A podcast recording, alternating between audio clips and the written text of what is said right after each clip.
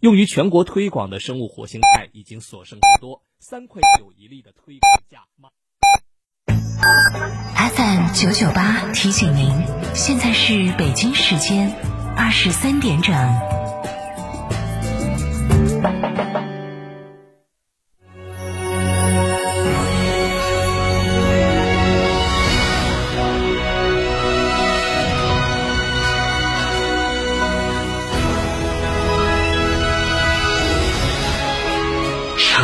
的声音，FM 九九点八，成都电台新闻广播。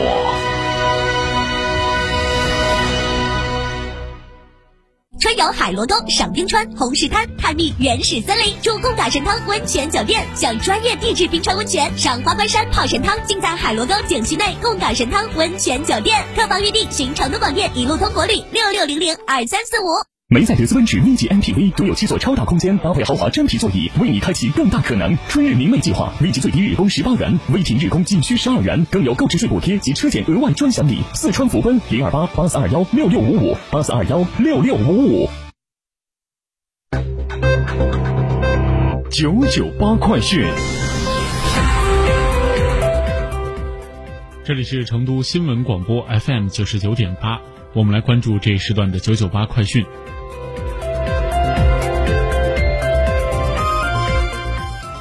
首先来看国内方面，国家卫健委新闻发言人、宣传司副司长米峰今天介绍，四月二十八号，全球累计确诊病例将近三百万例，累计死亡病例超过二十万例，部分国家病例增长较快，对我国外防输入带来了新挑战。要继续加强航空和陆路口岸防控措施，提高核酸检测、流行病学调查、集中隔离、医疗救治等能力，守好边境口岸防线。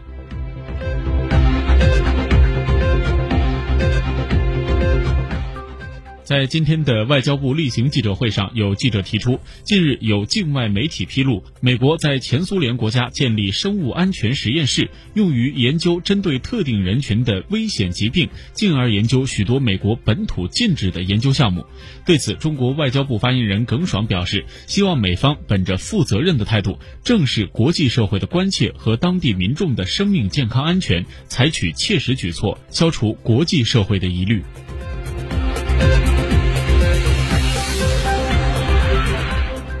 记者近日从国家税务总局获悉，据统计，今年一季度全国累计实现减税降费七千四百二十八亿元，主要是由以下两部分组成：一是二零二零年新出台支持疫情防控和经济社会发展的税费优惠政策，新增减税降费三千一百八十二亿元；二是二零一九年更大规模减税降费政策在二零二零年继续实施形成的减税降费四千二百四十六亿元。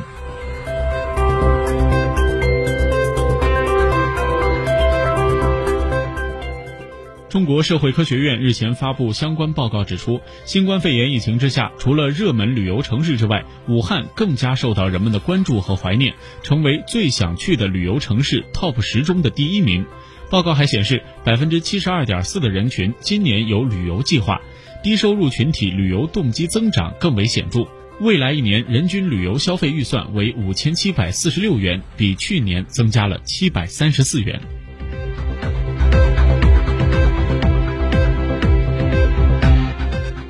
中国电影家协会日前发布的电影院生存状况调研报告显示，在被调研的近两百家影院中，有超过四成的影院表示存在关门倒闭的风险。在院线受到冲击的同时，今年多部院线新片转到了线上首映，受到广泛的关注和讨论。业内人士认为，相比较在家观影而言，影院观影仍然具有较强的不可替代性。但更为关键的是，影院的复苏需要是不断有优质新片的入市。记者发现，为了减轻库存压力、回笼资金，当前有不少的影院都在网上销售库存的饮料、小零食、冰激凌等等，还有的影院另辟蹊径，为消费者提供拍摄婚纱写真的场租业务来增加收入。困境之下，不少影院选择通过减薪裁员来控制成本，不少的影院从业者被迫转行，还有的影院裁到只剩下一两人。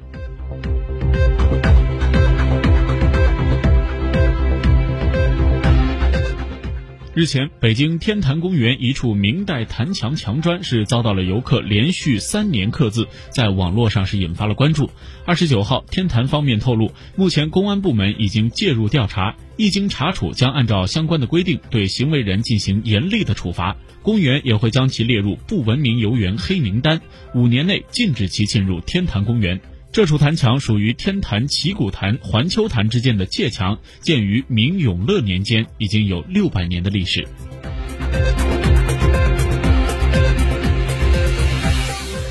接下来来看国际方面，当地时间四月二十八号，美国首席传染病专家安东尼·福奇在被问及今年晚些时候是否会有第二波新冠肺炎疫情来袭时，他表示几乎确定他还会回来。此前，他曾表示，新冠病毒的回归是不可避免的。福奇表示，目前病毒仍在全球扩散，现在已经出现在了撒哈拉以南的非洲地区。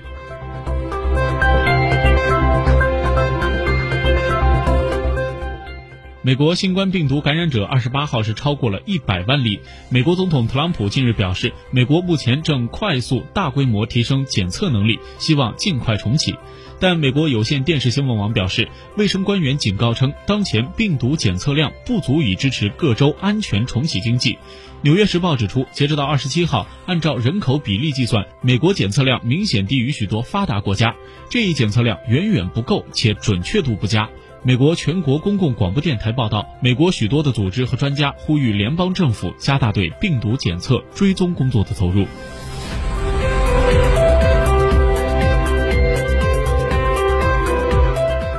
法国总理菲利普在二十八号下午在国民议会公开法国解封路线图。他表示，目前暂定五月十一号解封，但疫情必须届时要得到控制，否则将继续延长管制期限。即使解封，法国政府仍然将继续对疫情进行评估。如果解封后的防疫效果比预期差，也会重新的回到管制状态。解封路线图中要点包括：一，在法国乘坐公共交通必须佩戴口罩；二，解封后法国每周的检测数量为七十万次；三，如果有人被确诊，可以选择居家隔离，也可以到专门设立的隔离点进行隔离；四，超过六十五岁的老人在解封后应该仍然尽量减少出门。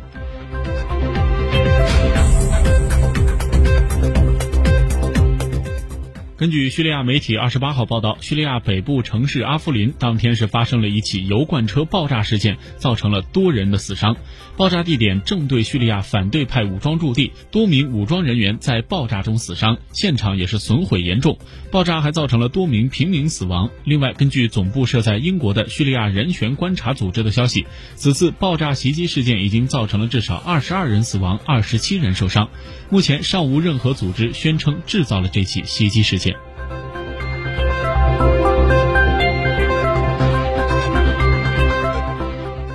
根据中央社报道，韩国 N 号房事件持续发酵。二十八号，韩国陆军决定公开其中一名涉嫌参与该事件的博士房运营的男子身份及照片。这名男子叫李元浩，十九岁，现为陆军士兵。军方表示，嫌疑人积极参与博士房会员募集及性剥削影片的制作、散布等行为，人证物证充足。报道指出，李元浩是第三名身份被公开的博士房相关嫌疑人。